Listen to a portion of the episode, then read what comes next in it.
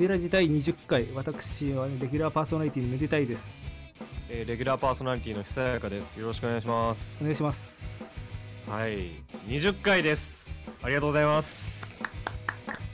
いやー20回まあ大体10ヶ月ぐらいですかねまあそうですね。いやーまさか20回もやるとは。そうっすねまあこの記念すべき第20回にね、はい。この何をやろうか。せっかく20回だから何やろうか僕らも一生懸命考えてね。まあそうですね。ちょっと恥ずかしい話なんですけどめちゃくちゃ今いろいろ考えて。いろいろ考えて、まあ、結果音楽と薬物の話がボツになるっていう、いや話せる場所が一個もないっていう。理由うん、もう絶対やんなくてよかった。確かに。うん、まあね、ま あそんな世間を騒がせたニュースもいろいろありましたけども、まあそうですね。まああの方がみたいなのが結構ありましたね。あんまり言い過ぎると良くないのか。あんまり過ぎてなくて、音楽と薬物の話始まっちゃうから。まあまあまあ、それは置いといて、まあ薬物は絶対にやめようということで、もう啓蒙。啓蒙。まあ、今回は普通にゲスト会をやりたいと思います。で、まあ、まあ、その20回なんで、僕がちょっとすごく呼びたかった、個人的にすごくお呼びしたかったゲストをお呼びしたいかと。はい。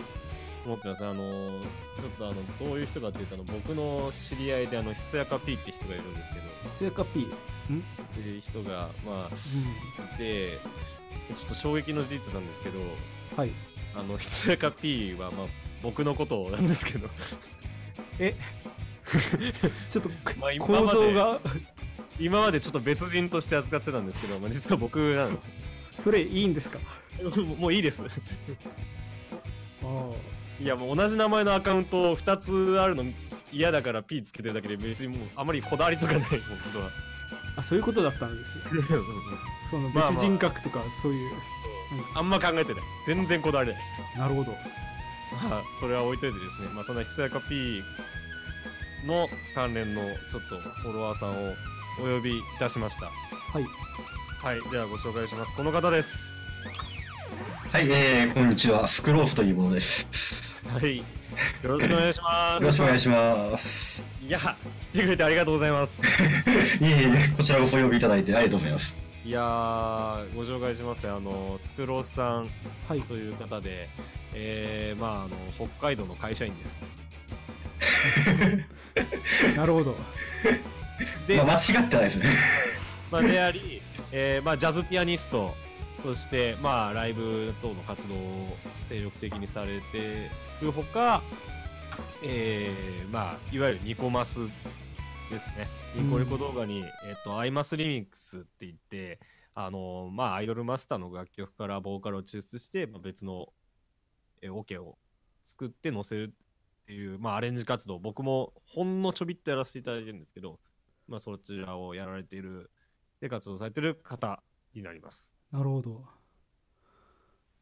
あの僕が知る限りもうえででもってもそのジャズを主軸としたもういろんな音楽に造形が深くてでもう理論にも非常に詳しくてもう変態的に研究されてる方で でもうさらにいろんな楽器にも興味があってもうそのそれが高じてもう何でも楽器持ってるし何でも弾けちゃうっていう。あめちゃくちゃすごいですね。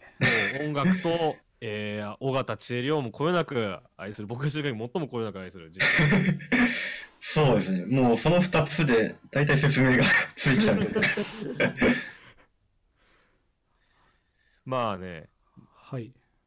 まあそんなスクロースさんをお呼びして今日はちょっとまあメデラジがあんまり触れてこなかった音楽理論について話していこうかなと。音楽理論ですか。うん。先週音楽理論。あの黄色い楽天持ってます。あ出た。ああ、俺も持ってる。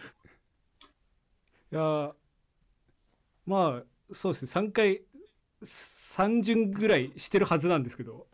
ま あなかなか厳しいものがあ確かにねで僕も黄色い楽天は持ってるしなんかなんだっけポピュラー音楽理論みたいなあーあのおーうん。青島さんが書いてらっしゃる多分それ。うん。それを、まあ、両方触ったり触んなかったり。両方ともアプローチが全然違うからね、特に、あのーポピュラー音楽と楽、いわゆるクラシックの楽典で、アプローチというか順番が違いますよね、全然。まあそのポピュラー音楽理論っていうのが、その何を指すのかって実は結構難しくて、はい。なんて言うんでしょう、その、あの、理論ってこう歴史的に見ると、あの、大きく二つあるって言って、あの、私はいいって思うんですけど、その一つがクラシックの理論で、で、そのもう一つがこう、まあジャズの理論があるんですけど、はい。なんか、多分その二つをいいとこ取りしたというか、その二つのなんか、その、要素を持ってきて組み合わせたのがポップスの理論じゃないかなって思っているんですけど、ああ、なるほど。確かに確かに。それはあるかもしれないですね。まあ、今日はそんな、まあ、このラジオを聴いてる人には、まあ、音楽は好きでよく聞くけど、ちょっと理論、またあとはプレイヤーの人もいるんですけど、あんまり理論触れてこなかったちょっと難しそうって言って敬遠した人も中にいるかもしれないんですけど、ちょっとそれ、コードとか理論とか、まあ、分かると、まあ分からなくても面白いもんなんだぞっていうちょっとことをね、ちょっとお話しできれば まあそうですね。我々も勉強する気持ちでちょっと、うんはい。で、だとまあ、っていう話は後にするとして、まあ、ちょっとせっかくスクロさん呼んで、ちょっとスクロさんのことご存じない人ももしかしたらいるかもしれないので、その、どういう活動をされてるかっていう紹介を軽く、あの、リンクにですね、スクロさんのニコニコのマイリストを貼ってあります。ありがとうございます。はいはい、あの、アイマスリミックスってこういうのだぞっていうのをちょっと貼ってるんですけど、まあ、アイマスリミックスってこういうのだぞっていうか、スクロスアイマスリミックス界でもかなりやばいんで、それがサンプルになるかとどうか果たしてあれなんですけど、そのやばいっていうのはどういう方向性でってことですか？なんていうかな、アイマスリミックスの、なんていうか、もう、な、ある方向に特化した、なんていうか、もうガラ、ガラパゴスというか、ガラパゴス。まあ、確かにそのアイマスリミックス界隈って、その、なんでしょう、ジャズとかそっち方面の人って、そそこまで多くないというか、本当にスクロースさはいん出てくるまでは、全然、多分バンドアレンジか、クラブアレンジか、そうですね、大体そのどっちかが多いのかなって思うんですけど、うんマイリス見ると、2016年頃から始めて、3年くらい前です。から始めて、今もう30作ぐらい。そうですね、動画になってないやつとかもあるんで、多分あー30ぐらいに、はい。なんかきっかけは何でしたっけ？なんかその前に演奏動画やってたんですよね。あ、そうです。あの、まあ、そのいろいろ楽器集めたりとかするのが趣味で、あの、で、確か最初にニコ動に出したのが、2016年の1月、2月とか、そのあたりだったと思うんですけど、はい。なんかこう、まあその曲演奏するのに、大体その演奏動画って、なんかこうギター乗せたり、ベース乗せたりみたいなパターン。そうがオケにね。はい。そうそうそう。ありますね。なんかこう、オケになってる楽器を全部一人でやれないだろうかって始めたことがあって、ああなるほど で、なんか、まあその当時流行ったアニメの曲とか、なんか、あとその友人からこれやってって言われた曲とか、あの、そういうのを、をあの、一人で演奏するっていうのを多分、半年ちょっとぐらいニコ動でやってて、はい。あ、15年からありますね。15、15年でしたっけ？なんかもう昔の方で自分も あ、あの、その一人でやる前に、あれだ、あの、またその別の友達に誘われてなんか、一緒に演奏動画やった時期もあるんそうですね。いうことか。自分で全部やったのが16年頃。そうですね。その、全部一人でって始めたのが16年になってからですね。はいはいはいあでもで、全部一人でって絶対一番無理ですね なんか一応ベースとかギターもあるはあるんですけど全然そんな人前で聴かせられるレベルにないいや、この人、スクロスさんマジで全部人に聞かせられるレベルなんですよね。意味不明なんですよ。で、まあ、そこからアイマスの曲。そうです。あの、ちょうどあの、まあ、あの、スマホゲームで、まあ、デレステってあるんですけど、それ始めたのが16年の8月、9月頃だったと思うんですけど、はい。で、それ始めて、なんか、そこで、まあ、そのアイマスの曲を聴いて、なんか、あ、この曲もしかしたら一人でできるかもしれないと思って、なるか。じゃあ次これやろうと思って、こう、あの、全部演奏して動画上げたんですよね。したらなんか、それがこう、なんか思いのほか再生数伸びて、なんかいろんなところに広まってしまって、はで、それがあの、なんかそのアイマスリミックスをやってる人にこう、多分ツイッターとかのリツイートとかでこう、届きまして、い。はい。したらなんかそういう人たちからこう、なんかフォローがたくさん飛んできたわけなんですよ。ああ、かっこいいですね。まあ、囲われて、で、囲われたんでこう、こっちもフォロー返すじゃないですか。はい。したらこう、なんか、今度その、あの、フォロー返した人のツイートでこう、アイマスリミックスのツイートとかそういうのが流れてきて、はい。あ、なんか、こんなのがあるんだなって、そこで初めて、そのアイマスリミックスっていう、あの、存在を知ってですね。いわゆる抽出ボーカルで、あのーアレンジする文化があるんだなっていうのを知って。そうです、そうです。で、なんか、ちょっと面白そうだなと思って、じゃあ、自分もやってみようって言って、最初に出したのが16年の、えーっと、何、11月とはし、確か、11月ですね。そうですね、11月ですね。だよな。ラブエスだ、ラブエス。で、そこからこう、まあかれこれ2年半ぐらい活動が続いているといいうことですね。すごいですね。僕最初に聞いたのどれだろう？どれかな？ゴキパかな、やっぱ。ああ、あの、デレンジツアーっていう、その、まあ、アイマスリミックスをやってる人がこう、なんか、1日2日かけてこう、一斉に動画を上げるっていう、そういうイベントがありまして、おーはい。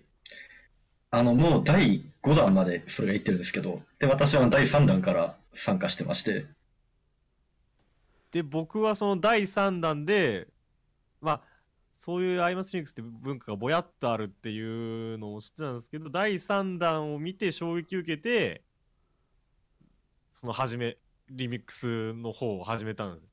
そう。なんか知り合ったのが、なんかそのあたりっていう記憶がありますね。そうだから僕はもう、このゴキパで始めたと言っても過言ではない。そこから、うん、いや、それもすごいな。伝説は僕5弾も出させていただいて。そうそうそう。いやー、5弾、やっぱ5弾のやつですね。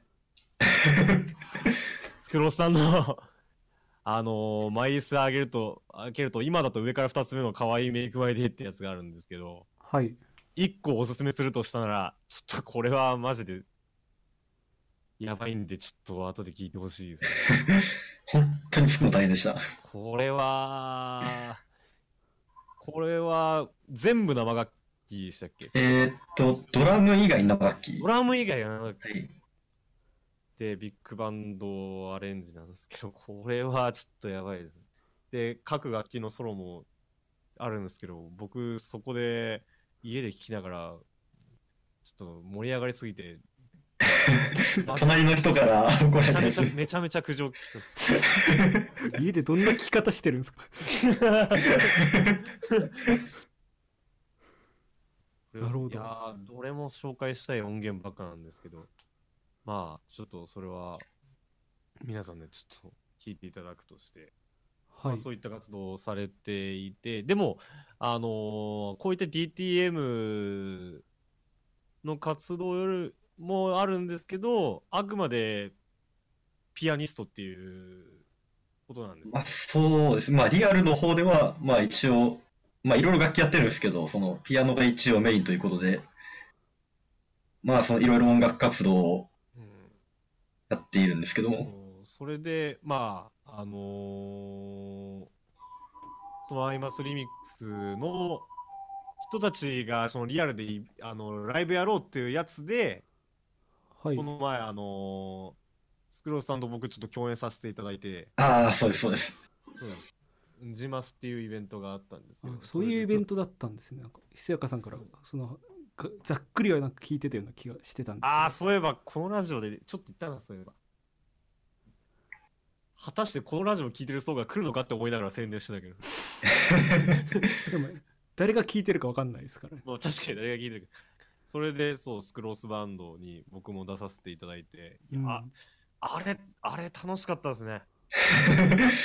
もうなんか、その、普段のライブと違って、その、お客さんからこう、なんか、反応があそこまでこう飛んでくるっていうのがちょっと新鮮でしたよね。ないっすね。ちょっと反応が良すぎて、ち こう、サイリウムフルジャズのライブがどこにあるんだっていう。完全オタクイベントじゃないですかと、こういうイベントだね。いや、出演者もみんなすごかったし、うんいや、それもこう、まあ、あの、私のバンドはこう、たまたま、あの、ジャズの形態でやってましたけど、そのうんメタルだったり、こう、クラブサウンド、な DJ の方がいたりとかで、もう、なんか本当に、ジャンルの分け隔てなくこう、集まってっていう、なんか、そういう意味で、その、まあ、アイマスってことを抜きにしても、すごい珍しいイベントだったのかなって。そうですね。はい。なんか僕が特に印象的だったのはやっぱアイマスってくくられてなんかいろんなジャンルの人来てるから本当に普段そのジャンルを聞かないような人たちもやっぱり少なからずやっぱりいたわけじゃないですか。いや、そ。あの、それこそ、あの、DJ とか、そそうの、そうそう。ちゃんと聞いたのは、もう、ウジマスのそこが初めてで、ああ生で箱でね。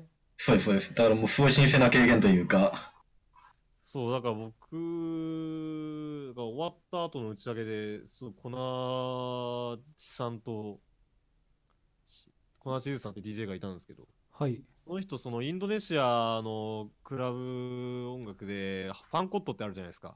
ありますありますそう。ファン、全部ファンコットやったんですよ、その人。全部ファンコットアレンジやった。なかなか。なかなかファンキーですねでも会場がもうバチクソに盛り上がってて。すごかったですね。いや、で、それで、いわゆる、まあ、ジャズもファンコットもそんなに全員が全員聴いてるジャンルじゃないけど、本当にそれが盛り上がってくれて、なんか自分らが好きな音楽をちゃんといいものだって伝えられて、それが伝わってよかったなっていう話をして、それが今すごい印象に残ってますね。特にあれですよねあのそういうアレンジとかがっていうのがベースにあってそこでいろんなジャンルが発生してってなるとその曲自体は知っててそこでそのアレンジ仕方によって細分化されるっていうのが割と聞きやすくなってるうん。あそれはあるかも。なんか入り入りが、うん。そのどんだけこうジャンルが違っても、まあ、アイマスって共通点が、こう、そこだけこう、つながりがあって、うん、それでこう、もう本当に音楽性バラバラなんですけど、そこでこうまとまってっていうのが面白いなと思って。まあそれはそのリアルしかりニコ動でもしかり。うん。いや本当に面白い。そういうコミュニティに属してるって本当いいですねいや本当に。なかなかないですよね、多分。ないですね、ここまでこう、多くのジャンルが入り乱れてるって状況は。そうですね。共通項が本当合いますってだけで。だからそれでこうこういう同じやつをいろんなやつをみんなで行くっていうのは本当にないですよね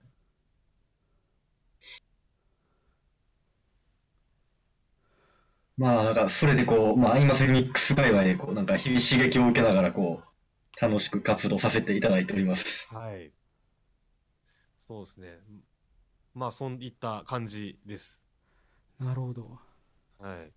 じゃあ本題に行きますか。あの、まあ、本題、まあ、音楽理論についてという。はい。なんか、ちょっとそういった話をしたいっていう、ちょっとスクロスさんに相談したところ、まあちょっとざっくりこういう話がいいんですけどっていうちょっとアブストをいただいて、あああ、じゃあお願いしますって。僕もう中身もノータッチなんですけど、これが。で、まあ、あの、さっきアイマスの話をしたんで、あの、はいあの、実は、あの、私がこう、アイマスを知ったきっかけっていうのがあるんですけど、おう。あの、実は、あの、曲から入ったんですよ。ああ、はい。うんまあ、あの、最初に、まあ、あの、アニメから入ったって人には言うんですけど、あの、もっと細かく言うと、そのアニメの、あの、主題歌を聞いて、ああ、スター。はい。あ、そうです、スターですね。ああ、はいまあ、田中秀和さんという、あの、まあ、そのアイマス曲とか、まあ、他にも作ってるんですけど、あの、まあ、すごい作曲家の方がいらっしゃいまして、大作曲がね。はい。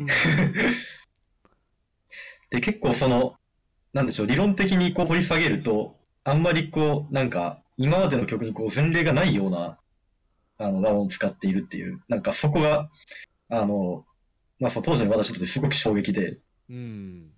で、実はあの、そこからこう、アイマスの世界にこう、ズブズブと入っていったっていう経緯があるんですけど、ああ、なるほどなるほど。で、なんかその、なんでしょう、あの、まあ、その時、まあ、理論を、まあ、ちょっと勉強していたので、なんかその理論を知っていたからこそ、なんか、その曲を聴いて、こう、なんか面白さに気づけたっていうか、うん。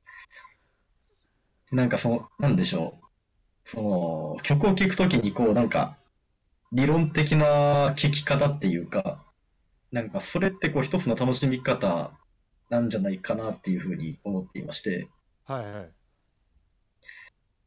なんかその、例えばこう理論を知らない状態で曲を聴くとなんか、まあその曲聴いてこういろいろ思うところってあると思うんですよ。例えばなんか楽しいなとか悲しいなとか。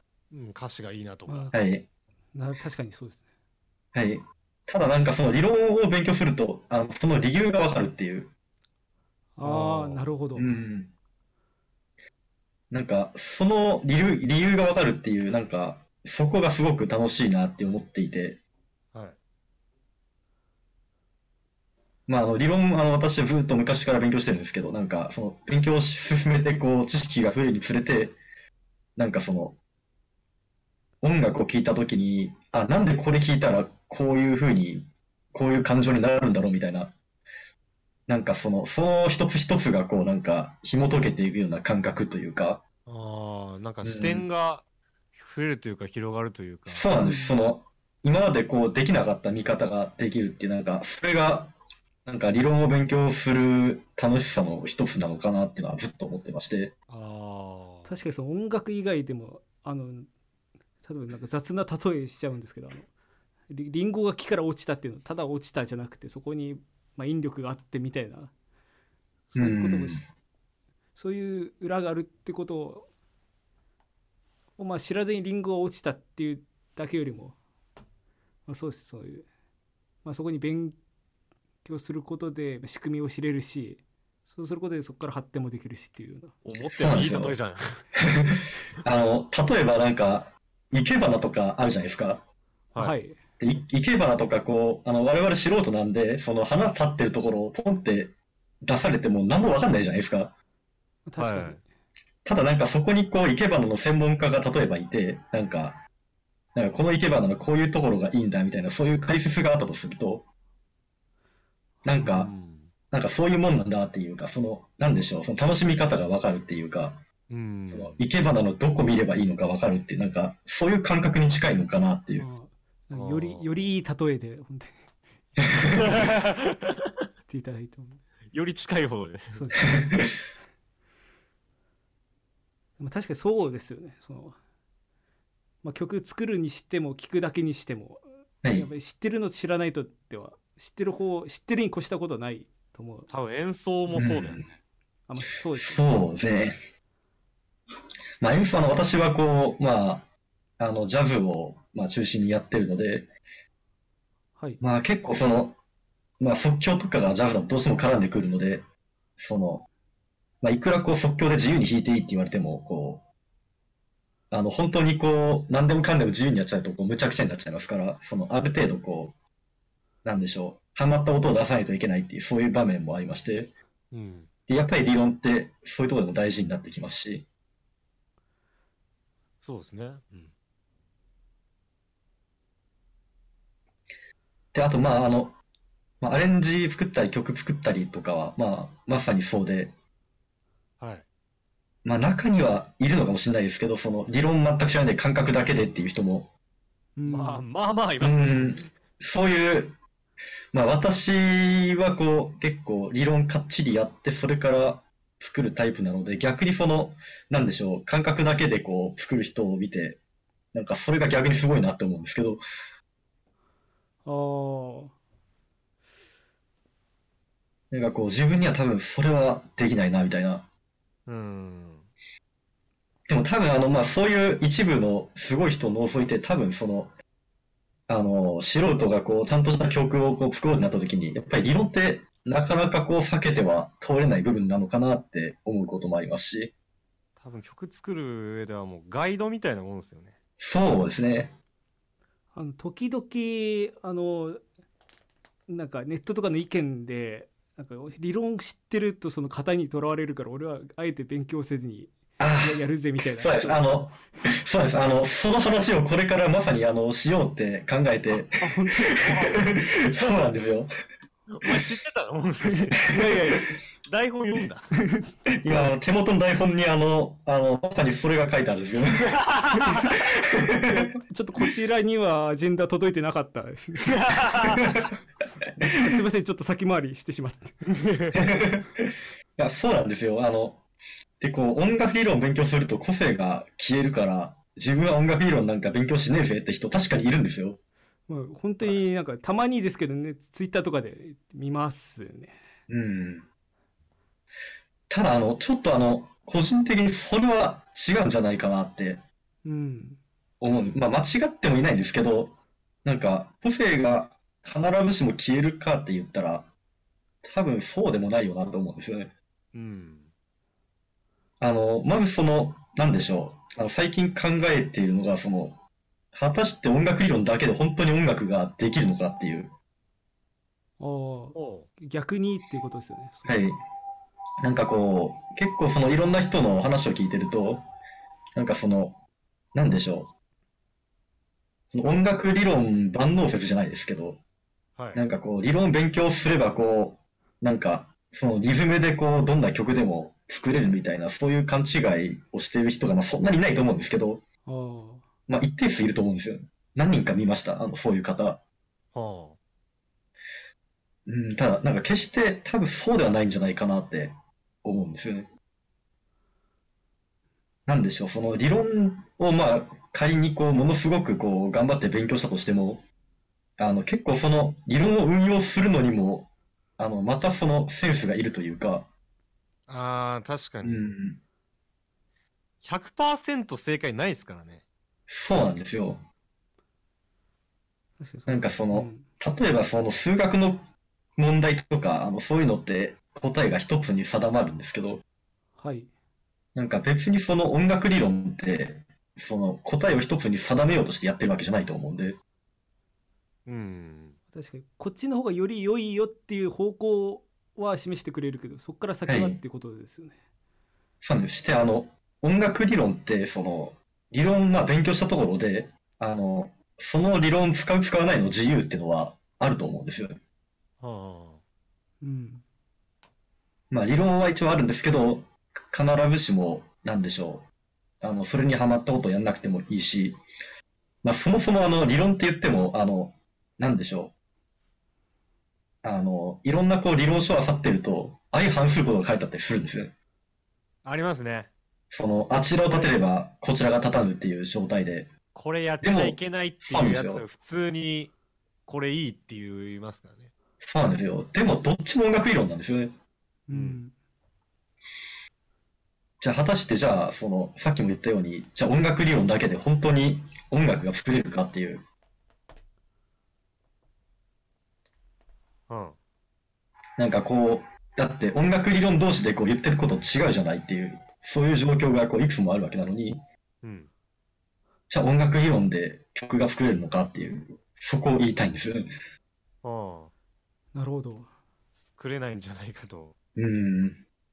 ただ、あの、間違いなく、その、あの、知ってると便利ではあると思うんですよ。まあ、さっきも言いましたけど、道筋示してくれますもんね。迷った時にこれに従え、迷った時にこれはこれを使えばいいっていうのが、うん。なんて言ったらいいんだろうな。だからどちらかっていうとその曲作る時にこここうしたらいいんじゃないかみたいな試行錯誤する時間を理論を当てはめることでそこを短縮してそうですそうですね。例えばメロディーとかに咲く時間をどんもっと増やせるとか。うん。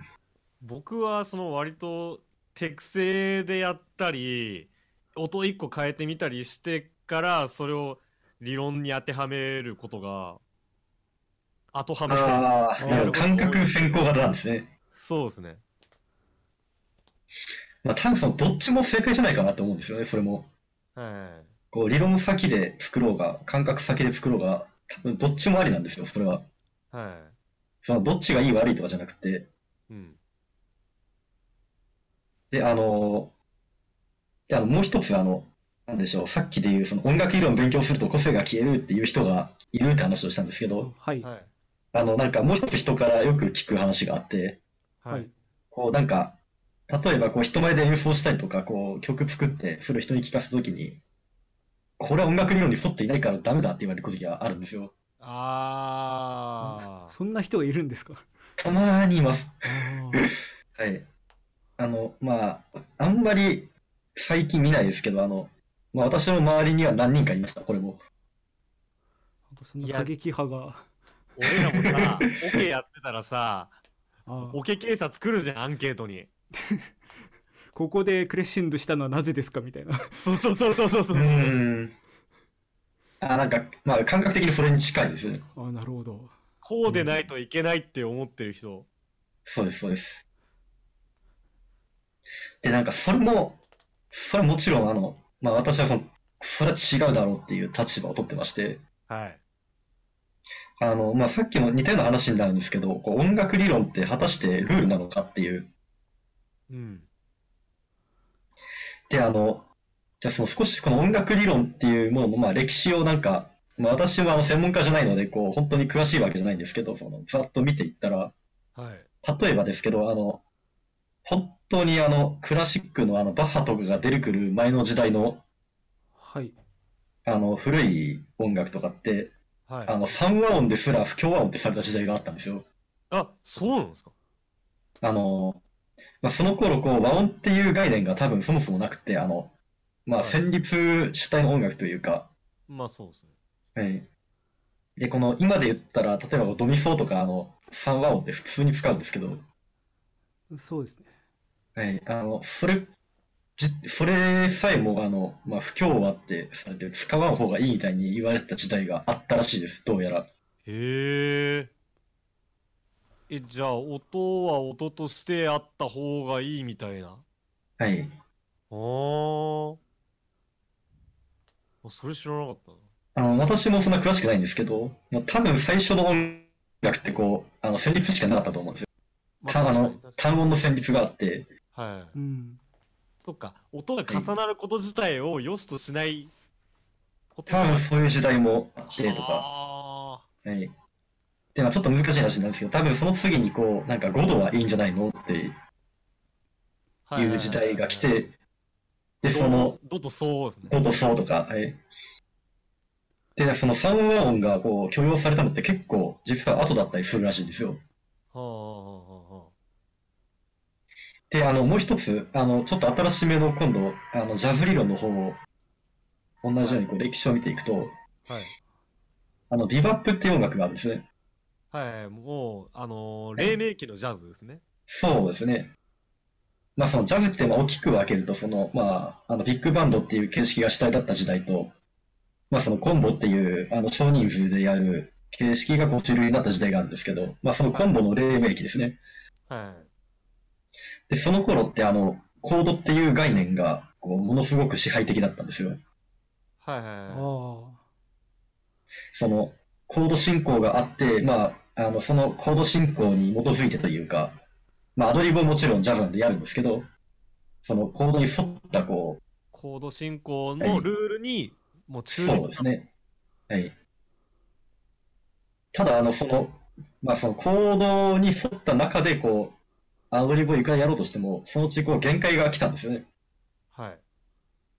で、あの、そこでこう、行き詰まったミュージシャンたちの中で、こう、じゃあそもそもコードっていう概念を逸脱してしまうみたいな、そういう人が現れまして、はい。で、そうやって生まれたそのモードジャズっていうのがあるんですけど、はいはい。これはもう一回このコードっていう、その、なんでしょう、その、細かくこう、コード進行をを一個一個こう見ていくっていうの一回忘れて、このもっと大きく旋律で捉えようみたいな、うん。まあ、ざっくり言うとそういう流れが出てきたんですけど、誰？あれ、一番最初に始めたのって結局誰なんですかね？マイルス？マイルスだと思ってますけどね、まあそのマイルスだけがっていうと、ちょっとそれも違うと思うんですけど、まあ、多分そういう流れがあったんでしょうね。はい。まあ、ざっくり言うと、楽譜に書くとマジでコードが1個みたいな。ああ、そうです、そうです。ああなるほど本当にそのコード進行がうんぬんで、で、この進行の時はこのスケールがっていうのが本当にそれでいいのかっていうので。うん。で、その、まあ、クラシックの例とこう、ジャズの例とこう、見てったんですけど、結局、なんでしょう？その、えっと、何が言いたいかというと、その、音楽理論に沿ってない音楽って、過去の偉大なミュージシャンがやってきたことなんじゃないかっていう。はあの、例えばその、三和音が不協和音とされた時代に、三和音の音楽を作った人がいるわけですよね。あ。はい。そそれで当時はそのはい来られたっていうような方が、はい。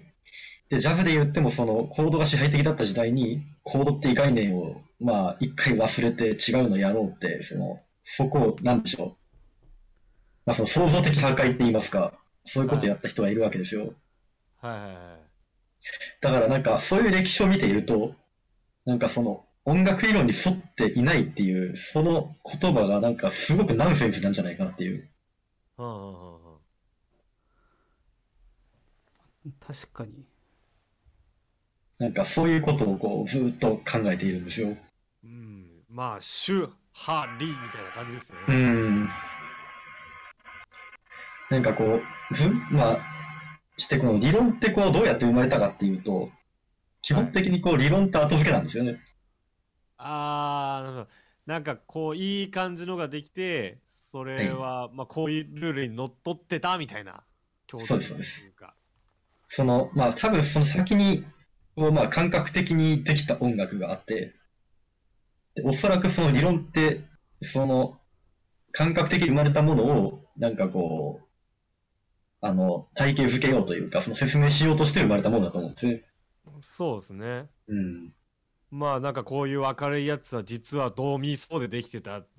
まあ、もっと細かく言うとそのドミソはその周波数が倍ああ、まあそうですねみ。たいな。うんまあその物理学の方まで踏み込んじゃうと、ちょっとまた話が変わってくるんですけど、はい。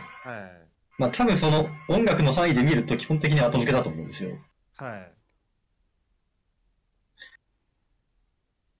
で、なんかその新、なんでしょう、その後付けの理論なのに、なんか、そこにはまっていないものを否定しちゃうっていうのは、その、なんでしょう、その新しいものが生まれる可能性を否定していることにならないかなって、うーん。それはずっと考えていることなんですよね。は多分、あの、これからこう出てくる新しい音楽って、そのどっかで、なんでしょう、今音楽理論って言われているものを、こう破って生まれてくるものっていうのがあるんじゃないのかなって思ってまして。い。はあ。すごいぞ。選手、選手。これね、音楽理論って面白いぞ、楽しいぞっていう話かと思ったら、その先があったぞ。音楽理論を倒してこそ初めて音楽理論を習得するみたいな。そのあの実は一番話したかったことはここで、ああの、最近その私がこう、なんでしょう、まあ、アイマスリミックスでもそうなんですけど、そのはい、いろいろこう研究して、まあ、実践できてるかどうかわかんないんですけど、しようとしているっていうのはそういうところで、うん、一回もう音楽理論、音楽理論っていうツールを、うんまあ一回無視じゃないですけど、まあ、あの、完全に無視っていうこともないですけど、はい、あの、必要な時はもちろん使います。はい、なんでしょう、あの、その理論によって生み出される音っていうのが多分あると思うんですよね。で、こう音楽理論ってこう複数あるんで、なんかこの理論を使うとこういう音が出てくる。この理論だとこういう音が出てくるっていう。ああなるほど。だからうん。まだ地図にない場所があるんじゃないかと。はい。例えばその、まあ、今見えている、理論で見えている範囲で、あの、こういう音が欲しいなって時はもちろん、そこは理論を使いますよね。はいはい。ただ、多分その、なんでしょう。あの、今現在その音楽理論を使って、その観測できる範囲って多分その音楽全体のそのごく一部なんじゃないかって思ってまして。はあ、だんだん見えてきた見えてきた。はい。例えば、あの、まあ、さっき言ったクラシックの本当に昔の話に戻ると、多分その時代の理論って今よりずっと見えてる範囲が狭いですよね。はい。だって3和音ですら不協和音なんですから。はい。で、それがこう今どんどんブワーって広がって、その暗闇だった部分が、多分その視野がある程度開けてきた状態、今結構広いと思いますよ、今は。まあまあまはい。今の理論でもかなりこう、なんでしょう、複雑な和音まで許容しますからね。あ、まあ説明できちゃうというか、ん名前つけられてるというか。はい。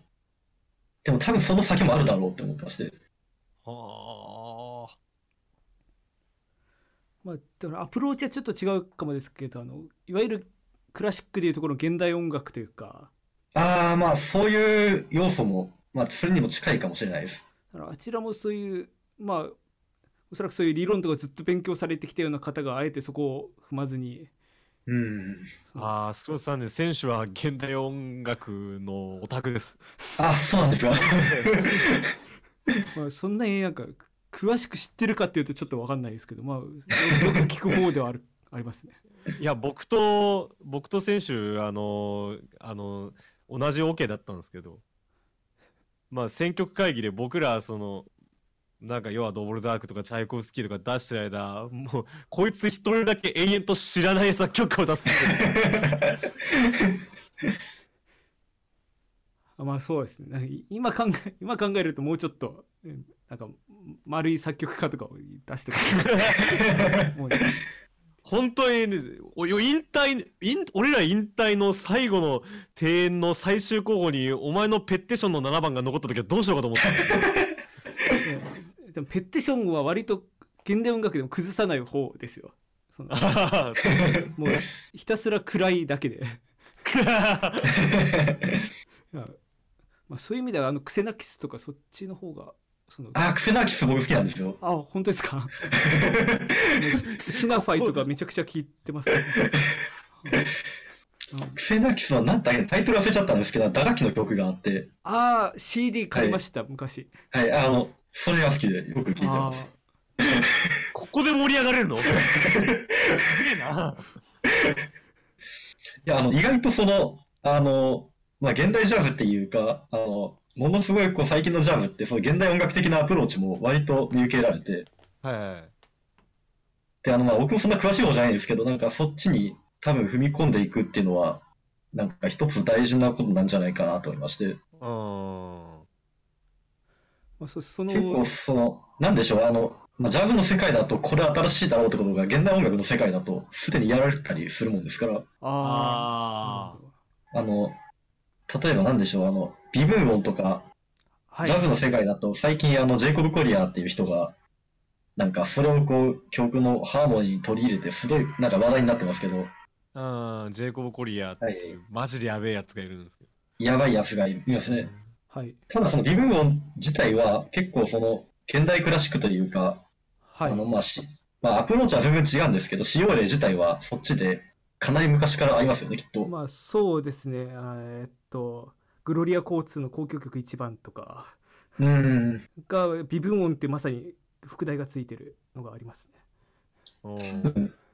多分もうなん、200年前までいかないと思いますけど、そうです。100年前には多分あります。それこそグリッサンドとかもまあ微分音というか。あーまあ。まあそれをもうちょっとその入れやす曲に入れやすくしたような。あーあ確か、に。なんかクラシック、クラシックの微分音ってそういういきさつで生まれたんですか？なんか。どうなんですか？少なくともい今まで今まで残ってるようなそのいわゆる名曲って言われるのはそういう数々のし当時の試行錯誤をもとにこう、まあ、ポピュラーに使えるようなのをうん抜粋して使ってるような感じはしますけど。どうなんですかね。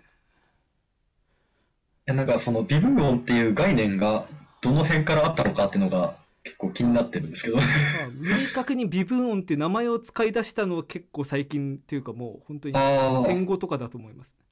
あ、そんな最近なんですね。ただそう言わずにそういうふうに例えばチューニング半分は上げるみたいな指定をするみたいなああ、そういうのはもうちょっと前からある気がしますね。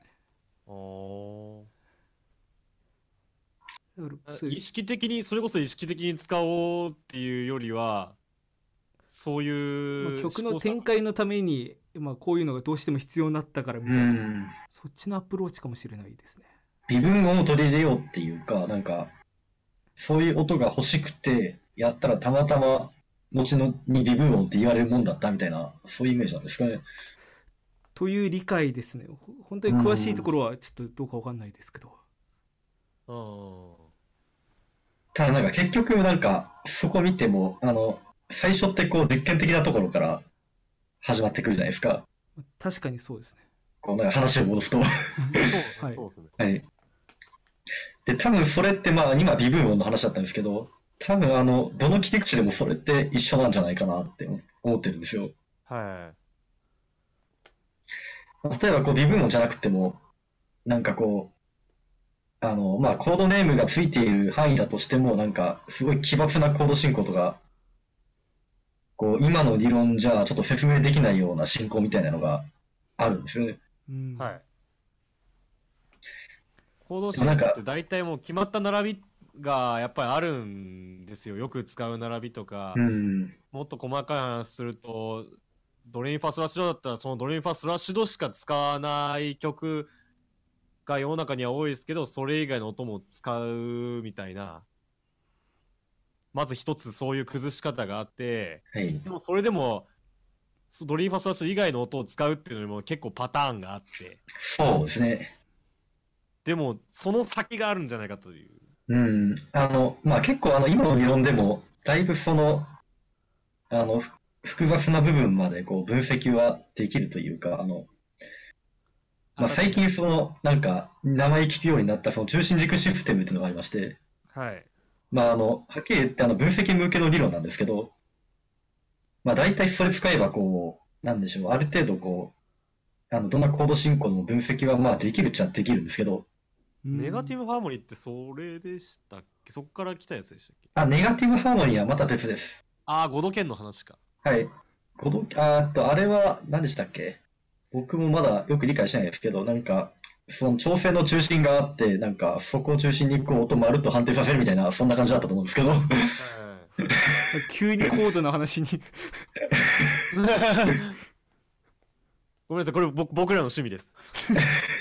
いや、あの、ジェイコブ・コリアってやつらが提唱してるネガティブハーモニーってやばい理論がある。まあ、提唱したのがジェイコブ・コリアではないと思うんですけど、あ、は最近流行らせたのが確かに。い。もっと前の人が言ってたんですよね。概概念は多分前から、そうそう。あったと思うんですよ最近掘り起こして、なんか、織り込んだんだよ。そう。うん、なんか発端はやっぱ現代クラシックの人なんですかね、あれって。確かそうだったような気がします。うん。でももう言って言われてる通り、ほとんど分析的な学問的なところだったような。うん。あの、さっき言った中心軸システムも元たどればバルトークですから、あれって。うんへえ。まあ、バルトークが中心軸システムっていうのを提唱したわけじゃないんですけど、はい。まあ、バルトークがなんかそういう独特なその和音を持った曲を作って、で、それをなんか分析してなんか本にした人がいるんですよね。名前忘れましたけど、なんか確か、確かね、あ赤い本があって、なんかそれ書いた人が、なんかそういう理論を提唱して、はで、なんかそれが最近そのポップスの世界になんか名前をよく聞くようになって、で、それが結構その分析用の理論としてなんか優秀なんで、あ。へえ。なんか結構その、まあ、いろんなところで定着しているってイメージがありますけど、じゃあもう今はもう大抵のやつはもう説明できちゃうというか。そうですね。ただそれでもやっぱり厳しいのもあります。ああ。例えば、あの、まあ、もっといコードネームがついてる範囲でも厳しいのもありますし、あとあの、例えばこう、あの、コードネームで書き表せないような和音とかが、もちろん存在するわけじゃないですか。まあ、多分4とか5だったら全部書けるような気も。例えば10和音とか、まあ、無理ですね。いや、まあ、あの、無理に書こうとしたら書けるんですけど、書けるけど、はい。確ただちかにそれが。ょっと無理がある書き方になっちゃうんで、はで、そこまで、複雑化したコードを中心軸システムとかで分析しようとしても多分、なんでしょう。まあ、あんまりこう、意義のあることにならないって気がするんですよね。はい。多分そこまでいっちゃうと多分また別の何かが必要なんじゃないのかなっていう。あうん、まあ、あえてそれを分析する必要もあるのかっていうか、まあ、少なくともなんかその分析用の理論構築するのは、あの、なんでしょう、作曲とかやる人の仕事ではないと思ってるんで、ああ。まあ、分析は分析で、まあ、作曲とかうんプレイヤーとかの仕事ではまあ確かにないかもしれないです。多分そう思います。でも、それを、まあ、作品に落とし込うんむことができないかと。まあ、割とその、だからもう、そこまでいっちゃうと、まあ、理論で説明つかないので感覚でやるしかなくて、やっぱり。あうんでも、あの、けまあ、まとめなんですけど、結局、なんでしょう。あの、結局好き嫌いなんですよね。いいか悪いかなんですよ。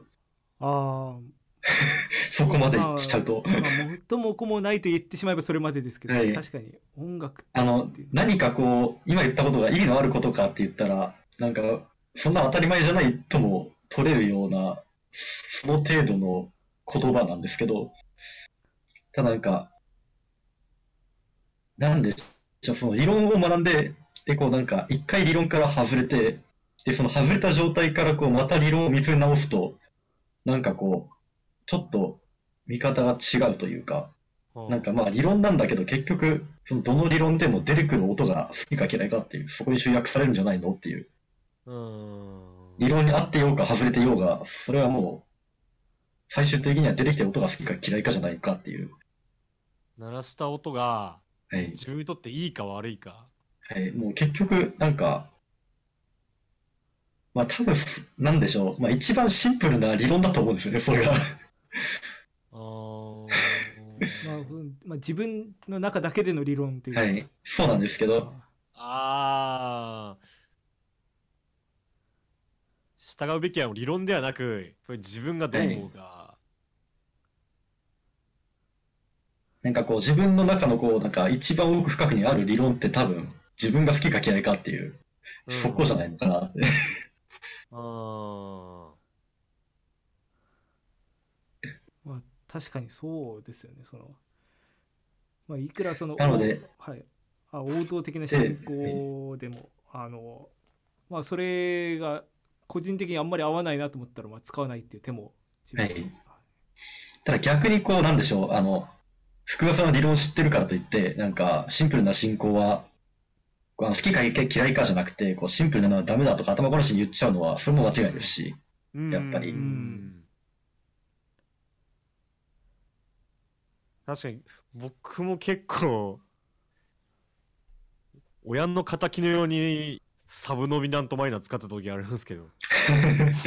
あ 普通に普通にサブドミナントでいいじゃんとか。なんか3万を最近恐れなくなりました。うーん、いや、そうなんです。逆にそうなってきたりとか、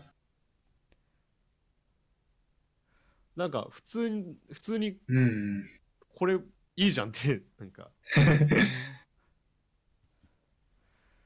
なるほどなんか結構その、あの昔の自分、こう、理論をものすごい勉強した時期があって、なんかその時って割と、今振り返ると、こう、理論至上主義みたいな考え方していたこともあったなって思ってて、ええなんか複雑であればあるほどはい面白いんじゃないかみたいな。まあそうですね。ただ結局なんか、理論ベースでなんかそれを考えてやった時期っていうのが、あの、何でさっき貼っていただいたアイマスリミックスのマイリスがあるんですけど、ああ、はい。はい結構その、その前半とかは割とそういう思考回路でやっていたかなっていう気がするんですけど、ああ、理論ありきというか。はい。でも今違うんですよね。まあ理論使うこともあるんですけど、結局、使うにしろ使わないにしろ、なんかこう、聞いて気持ちいいか気持ちよくないかっていう、もう最近はそこだけでやってます。うーん。まあ、逆に知ってるからこそっていうところもありますよねそれは。あそうです。多分その、まあ段階踏むっていうのはもちろん、あの必要だったことだと思いますし、うん。ただやっぱりなんでしょう、その、理論だけでこう、どうこうしようとすると、こういずれ限界が来て、結局なんだろう、その、判断材料がもう好きか嫌いかっていう、そこに行き着くっていう。うんうんうんそうですね。うん。で、こう、なんか理論の話をしてるのに、全然こう、最後、理論とは 関係ないところに 行っちゃった気がするんですけど。いやいや、でも、僕もすごいそれ大事だと思ってて、でさっき、さっきも言いましたけど、なほん僕も3和音だったら4つあった方がいいじゃんとか、検いや、証そう、とかあった方がいいじゃんとか、の、勉強してる時ってそうなりがちなんですよね。そうそうそうそなんかこう、知ったことって使いたくなるじゃないですか、どうしても。まあ確かにそうですねう。はい。うんでなんかそのはい。この、知って使いたいって時、結構、実はその、なんでしょう、自分の主観で音を見れてない時があるんですよね。うんそうそうそうそうそう。その、なんでしょう、その、自分がいいか悪いかっていうより先にこれを使うっていうことが先にそう、そうなんですよ。いや、まあ、あの、今でも、あの、本当に、その思考回路に陥ることも、あの、多々ありますし、あの、私も、うん。ここって本当に気をつけないといけない部分だなって、こう、もう、本当にいつも思うんですけど。まあ作り手だけじゃなく聞き手からしても、なんていうかあここでそここなんか裏切られないと満足しなくなっちゃうみたいな。うん。違うんですよね。なんかいいやつはやっぱりいいんですよねうん。こうなんか理論勉強してると複雑な方がいいってなりがちですけど、そうやっぱシンプルでもいいものはいいですよ。そうだからまあその理論理論ってやっぱり知ってるといろんな見方ができるし自分も武器増えるし、なんか人の聞く時もすごい視点が増えて楽しくなるんだけどでもでも結局は自分が好きか嫌いかでそうですうね。んやっぱりそうした方が音楽って楽しくなるんじゃないかっうん。て最近ははい。やっぱり思でいそういうことですよね。で、あの、逆にあの、最近、あの、一番最初に、あの、音楽理論ってこう、音楽理論を知ってると、なんかその曲聴くときに視点が増えて面白いんだよって話を最初にしたんですけど、はい。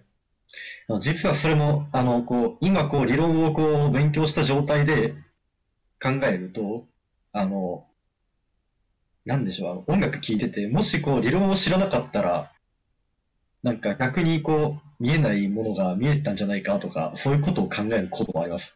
あそれなんかこのがまあす最初の方にちらっと話に上がったその、まあ、知らない方が自由ができるみたいな。はい。まあ、そこにも繋がってくる。だからなんか、なんでしょう、最初はこう、それは違うんじゃないかって言ったんはい。でもやっぱりなんか、あの、理論をこう勉強し尽くした、し尽くしたまで、まあ私はいかないんですけど、ある程度こうやって、で、その上から下を見たときに考えると、なんかこう、そこにもこう疑問符が出てきてしまうっていう、今そういう状態なんです。かなり突き詰めてきた考え方なんです なるほどうん。なんかこう、理論を知らない方が、もしかしたら逆にその音楽の、なんでしょう、一番こう、純粋な革新の部分を、こう、聞けたんじゃないのかなとか、そういうことを考えることもある。説明できてしまうがゆえにそうなんです。逆にそこの視点に凝り固まってるんじゃないかと。なんか最初と真逆のことを言ってて、なんだこいつなって言われそうなんですけど、あの、最初に言ったのは、こう、あの、まあ、理論勉強している最中の、その、私が考えたいことで、あで、あの、まあ、あの、今自分が現在進行形で思っているのは、あの、さっき言ったことが、あの、本心というか、うん、音楽 ややこしい話なんはですけど、音楽理論は人をこんなにしてしまうよな。あもはや哲学 いや、そうです。哲学に近いと思います。うんも確かにそう、まあ、自分自身のこう内面ってものを一番こう出さなければならない部分ではありますよ、うん音楽っていうもの自体が。そこで、まあ、自分のもう自自我っていうかそことそういう世間的な、まあ、ゆる教科書じゃないですけどセオリーとっていうののこう兼ね合いみたいなところで、ああ、確かにな。これ音楽理論の話って聞いてみて、なんかルールとかそういう話だと思って聞いた人には多分衝撃的だろうね。すごい内省的な話を まあ実は一番したかったのはこの話なんです。いやー、ああ深いですね理論って言いながら、なんでこんなこと話すんだって言われそうなんですけど、一番こう、まあ自分の中でこうホットな話題がこの部分なので。いやー、面白いな。で、多分まだまだ、多分 また違うフェーズがあるかもしれないですしね。こうなると。うん、まあ、この先どうなるかはもう本当に自分にもわからないし、いやー、いやー、これ僕的にはめちゃめちゃ面白い話ですよ 確かに本当に貴重な話まあでもねまあ結局はその好きか嫌いかで、まあ、皆さんも音楽聴いてほしいですし作ってほしいし演奏してほしいんですけどでもやっぱりツールとしては便利なもんなんで。いや、ま、それは間違いないです。はい。なんはいでちょっと、あのまあその、なんでしょう。あの、知ってると、とりあえずこう理論に従ったらこれができるっていう、それを知ってれば、その欲しいものがあるときにそれをパッて出せますから、近道ですねはい。近道というかツールというかなんでまああのーで突き詰めるとこんなになってしまうので あの面まあ、あの、例えば、なんでしょう、その、音楽を作ってたりして、はいなんかこう、感覚で作って、こう、すごい面白いものが出てきて、これ自分すごい好きだってなった時に、こう、それがたまたま理論と照らし合わせたら、こう全然理論から外れているっていう、そういう状況って多分あると思うんですよ。はい。ああで、その時に、こう、理論から外れてることを理由にして、あの、それをこう、なんでしょう、我慢、我慢しなくてもいいんじゃないかっていう、あの、そこは本当に、はいあの、言いたいことというか、あーすごくなんか、そそれってもったいない話だと思うんですよ。れ悲しい話ですよね。確かにそれは、うん。ああこれいいって最思ったその最初の気持ち、だから、絶対その、うん。自分の感覚って理論よりも優先するべきだと思います。うんそうですね。いやーいかがでしたでしょうか？皆さん これみんなついてきてる大丈夫？いやでもこれ聞いてまあ皆さんももう理論勉強してどんどんもうこう自分のこう音楽感と照らし合わせていただいてももっともう世の中哲学者だらけになるぜ。もっと 深淵を覗いてほしいですけど、まあ、ただやっぱりこう、まあ、理論すごい楽しいんで、はい。はい。はい。そうですね。本当に音楽、本当に楽しくなると思うんでぜひちょっとまあでもこういう世界もあるんだぞっていう。いや本当に今日はありがとうございます。ありがとうございます楽しく話させていただきました。いやー、そうですね。まあじゃあ今日はこのぐらいにしときますか。もう喋ったんちゃう？何分ぐらい今？えー、でもまあ1時間過ぎたぐらいああ、いつも通りだあ まあ30分目標ってう裏でちょっと言っておきながらば1時間まあ守られたことないからね、このラジオ。確かに あそうですねうん。うんまあ、まあそんなわけで、えー、じゃあ最後にお知らせを。はい、えっと、お知らせですね。はい。えっと、まあ、最初の方で言った、その、まあ、アイマスリミックス関連の話題なんですけど、おはいはい、えっと、何時？で5月の1日ってさっき公式ツイッターの方5で、月1日はい。何時でしたっけ？えっと、9時。21時。夜9時、21時ですね。はい。まあ、あの、詳細は、あの、まあ、アイマスリミックスとか、あと、なんてけ、えっと、シンデレラアレンジとかで、こう、ツイッターで検索したらアカウント出てきます。ああ、はい。あの、そこに多分書いてあるんですけど、あの、ともしびのうんじっていう、あのーまあ、生放送イベントですね。えっと、になんだっけ？ニ。コニコ生放送で、こまあアニマスミックスやる人が大大乱闘ニコマスアレンジャーズ。う、あ、そうそうです。そうです。で、まあ、そのアイマスリックやってる人たちが、こう、まあ、その生放送形式で、こう、まあ、順番に、こう、曲をこう流して、それをみんなで聴いて楽しむっていう。ともしのんじって何？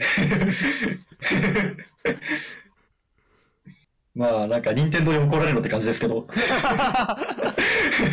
ちょっとね、今、デレンジの公式のヘッダーもめっちゃ怒られろって感じ であの、まあ、その、ともしびのんじに、あの、まあ、私、あの、参加させていただいておりまして、はい。まあ、あの、まあ、順番とかわかんないですけど、その9時から生放送のどっかで流れます。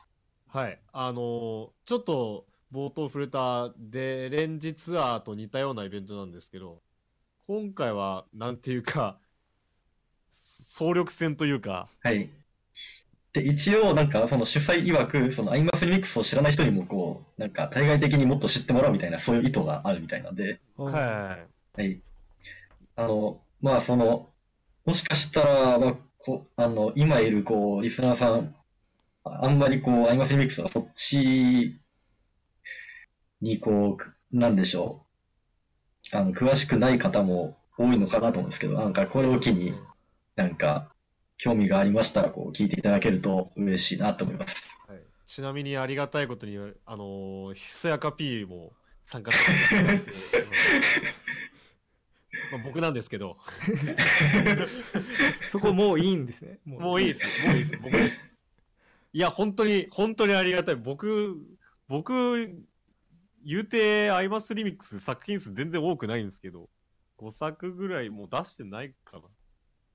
いや、でも本当にそうそうたるメンツに。いや、でも、ひそやか P も、その、デレンジ界隈の中では、こう、かなりこう、なんでしょう、異色というか、こう、また、こう、すごい存在感を放ってると思うんですよ。アウトローですよ。あそういう感じなんですね、ひそやか P って。いや、さっきも言った通り、やっぱバウンドサウンドの人とか、ああ。の、クラウドサウンドの人多いから、まずジャズって時点で結構異端なんですけど、うん。僕、あんまちゃんとしたジャズじゃやんないから。そうですね、あの、デレンジとジャズ界隈ってちゃんとしたジャズやる人が少ないですよね。こじらした人が DTM 始めるから、ジャズ界。まあ、あの、そういうイベントがありますので、あの、興味がありましたら、ぜひ、聞いていはいただけると嬉しいです。。ありますので、ぜひ、よろしく5月5日夜9時からお願いします。ぜひお願いします絶対楽しんでよろしくお願いします。えーこのラジオの感想はですね、えーハッシュタグメデラジでつぶやいてくださると、えー非常に嬉しいです。メデがひらがな、ラジがカタカナです。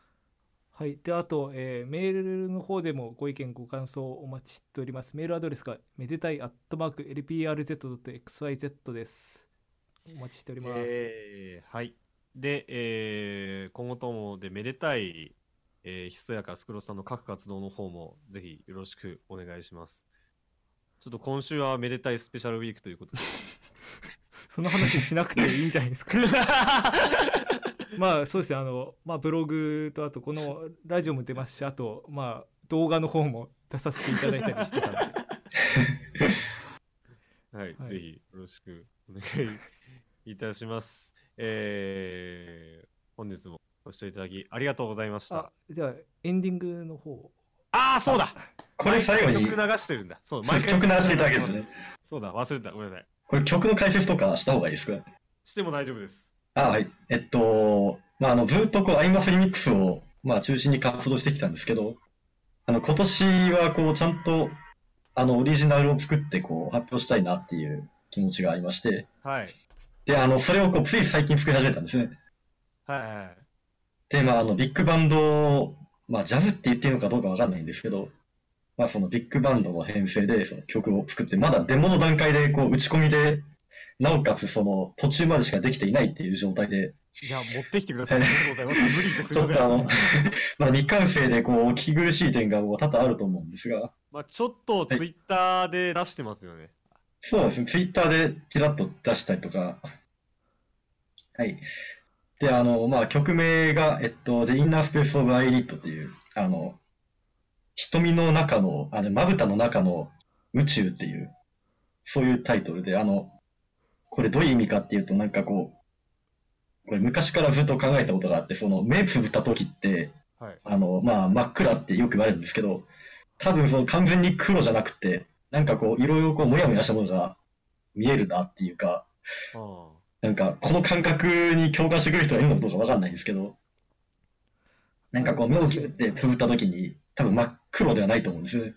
うん。で、そうでなんか、はい。で、なんかその見えるものが、なんかその、あの、ちょっと宇宙みたいっていうか、その、そういうことを考えて、あ、なんか言葉には出したことないですけど、はいちょっとあるかも。で、なんか、まあその目つぶった時にこう、なんか暗闇の中にこう、見えるものっていう、そういうイメージで曲を作りました。ああ、そういうことか。いや、一応放送前に僕ら二人とも聞いたんですけど。あはい あ確かにでもそれを聞いてからもうちょっともう一回後でちょっと聞いてみたいと思います まああの、まだ未完成なんで、あの、まあこれからこう、完成に向けて作っていこうと思いますので、その情景を、うん、感覚に従って、とにすると、こうなるんだ。まあそのどういう形でその完成したのを発表するかっていうのは全然決めてないんですけど、まあ、その何らかの形でこう、オリジナルでこう、まとまった形でなんか作品出せたらなって思ってますので、はい。いね、やあのその際もぜひよろしくお願いします。はい。えー、というわけで、本日はですね、えー、The Inner Space of I, I をお送りしてお別れしたいと思います。はい、えー今回もご視聴いただきありがとうございました、えー私めでたいとえー、私、すやかと、いや、私、スクローフでお送りいたしました。あありがとうございましたありがとうございました。